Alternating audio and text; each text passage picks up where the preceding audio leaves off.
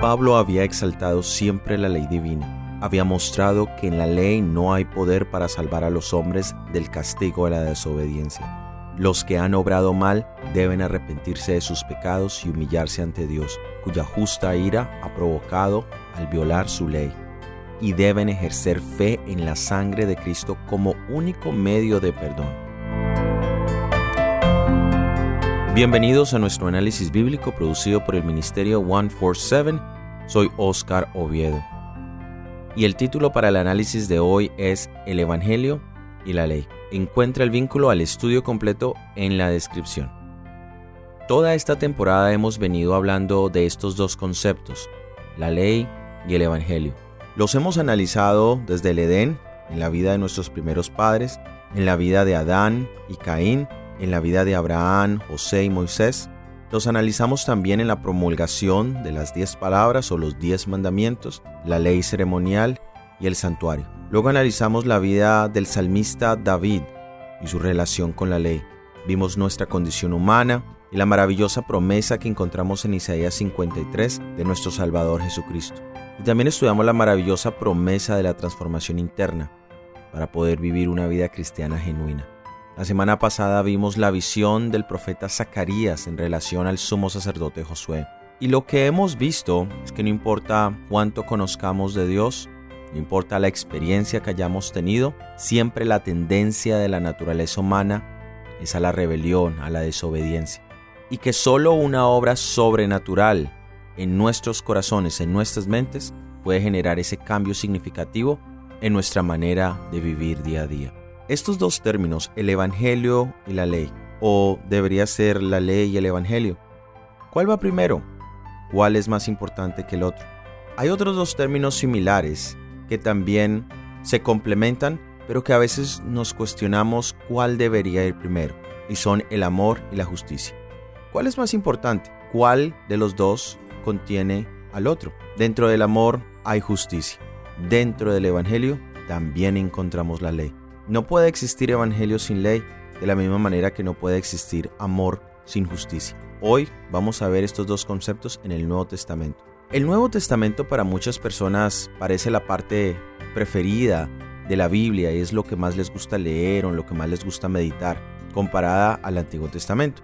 En el Antiguo Testamento encuentran pasajes un poco difíciles de entender y a veces hacemos una lectura selectiva cuando estamos en el Antiguo Testamento Solo aislamos ciertos pasajes porque suenan bonitos o porque riman y los demás no les damos tanta atención como deberíamos.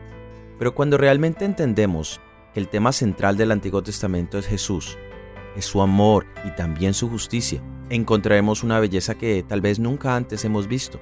Y cuando leamos en el Nuevo Testamento, ahora veremos esa belleza aún amplificada. Esa es al menos la experiencia del apóstol Pablo en sus epístolas.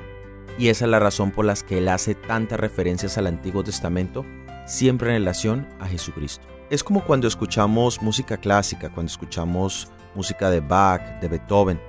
Nos parece bella, aunque a veces nos suena un poco aburrida. Pero cuando estudiamos la música, cuando conocemos las estructuras de estas piezas musicales, ahora al escucharlas nos gustan aún más, porque ahora vemos ciertos elementos que antes no conocíamos.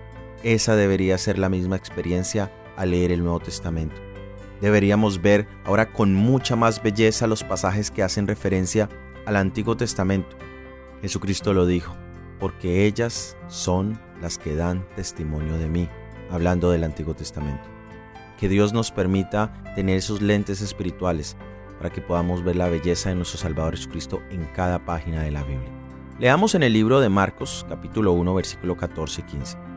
Mas después que Juan fue encarcelado, Jesús vino a Galilea predicando el Evangelio del reino de Dios y diciendo, el tiempo es cumplido y el reino de Dios está cerca. Arrepentidos y creed al Evangelio. Jesús era de 30 años cuando fue bautizado y empezó su ministerio anunciando la llegada del Evangelio. El tiempo es cumplido y tenía esto un gran significado. Ya habían transcurrido aproximadamente 4.000 años desde la caída de nuestros primeros padres y la raza humana había visto y experimentado el poder del pecado en sus vidas. Y cómo a pesar del conocimiento de causa y efecto y de los innumerables llamados de Dios, el pecado seguía haciendo estragos profundos en la vida de los que habían sido llamados para ser guías espirituales.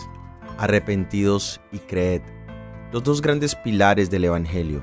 Uno, el arrepentimiento, que es el acto de analizar mis acciones a la luz de la ley de Dios y ver mi pecado y experimentar contrición, dolor por mis acciones. Pero este necesita ir acompañado de fe, de creer. Este es más que un acto mental, es una decisión de confiar totalmente en Jesucristo y aprender a desconfiar de mi propia sabiduría y méritos. En estos dos elementos está sintetizado el Evangelio. ¿Es este el Evangelio que tú has aceptado y vivido? Aquí está el Evangelio y la ley unidos.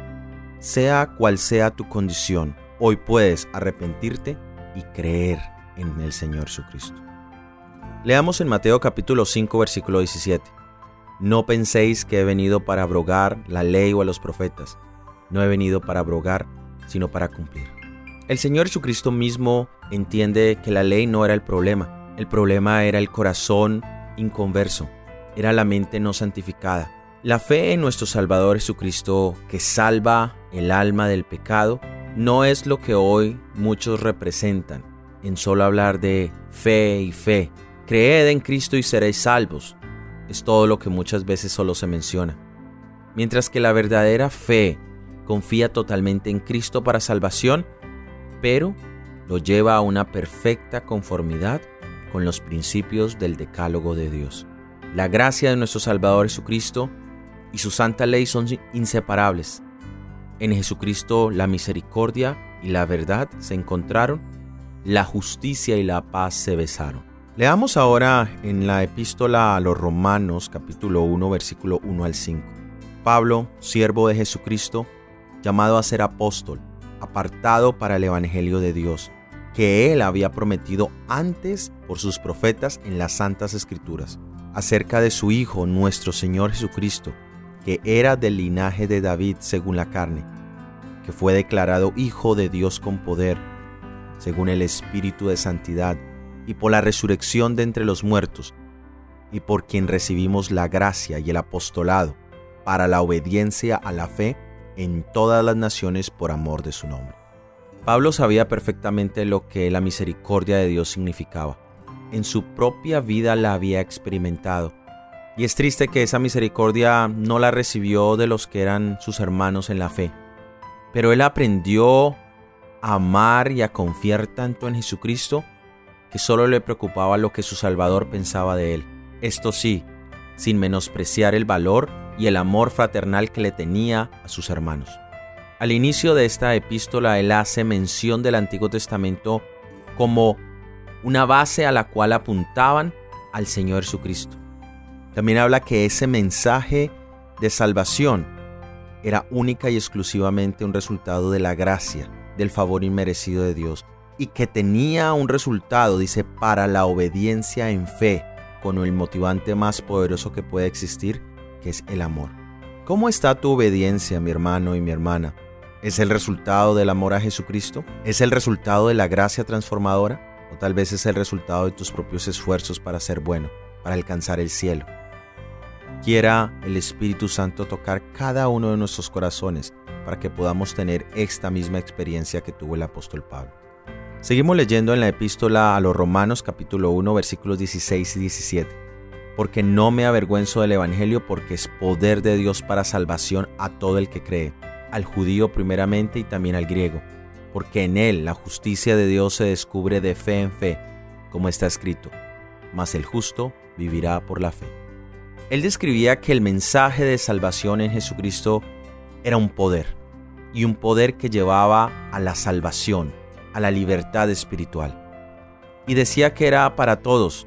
El Evangelio de nuestro Salvador Jesucristo es igualmente eficaz para un judío o para un gentil, y es por eso que el apóstol Pablo dice que él no se avergüenza de ese Evangelio, pero sí hace un llamado a la fe, a la creencia, a la confianza absoluta en el Salvador Jesucristo. Sigamos leyendo en el libro de Romanos capítulo 15 versículo 29 y sé que cuando llegue a vosotros llegaré con abundancia de la bendición del Evangelio de Cristo. En su trabajo misionero, el apóstol Pablo presentaba a Jesús constantemente. su argumento, su presentación, su llamado, siempre iba centrado en el Salvador Jesucristo. Y esta es una gran oportunidad para que hagamos una reflexión personal. ¿Dónde está Jesús en las palabras que utilizo cuando testifico de la fe? ¿Dónde está Jesús cuando testifico de mi fe? ¿Es Jesús el centro de mi evangelismo personal?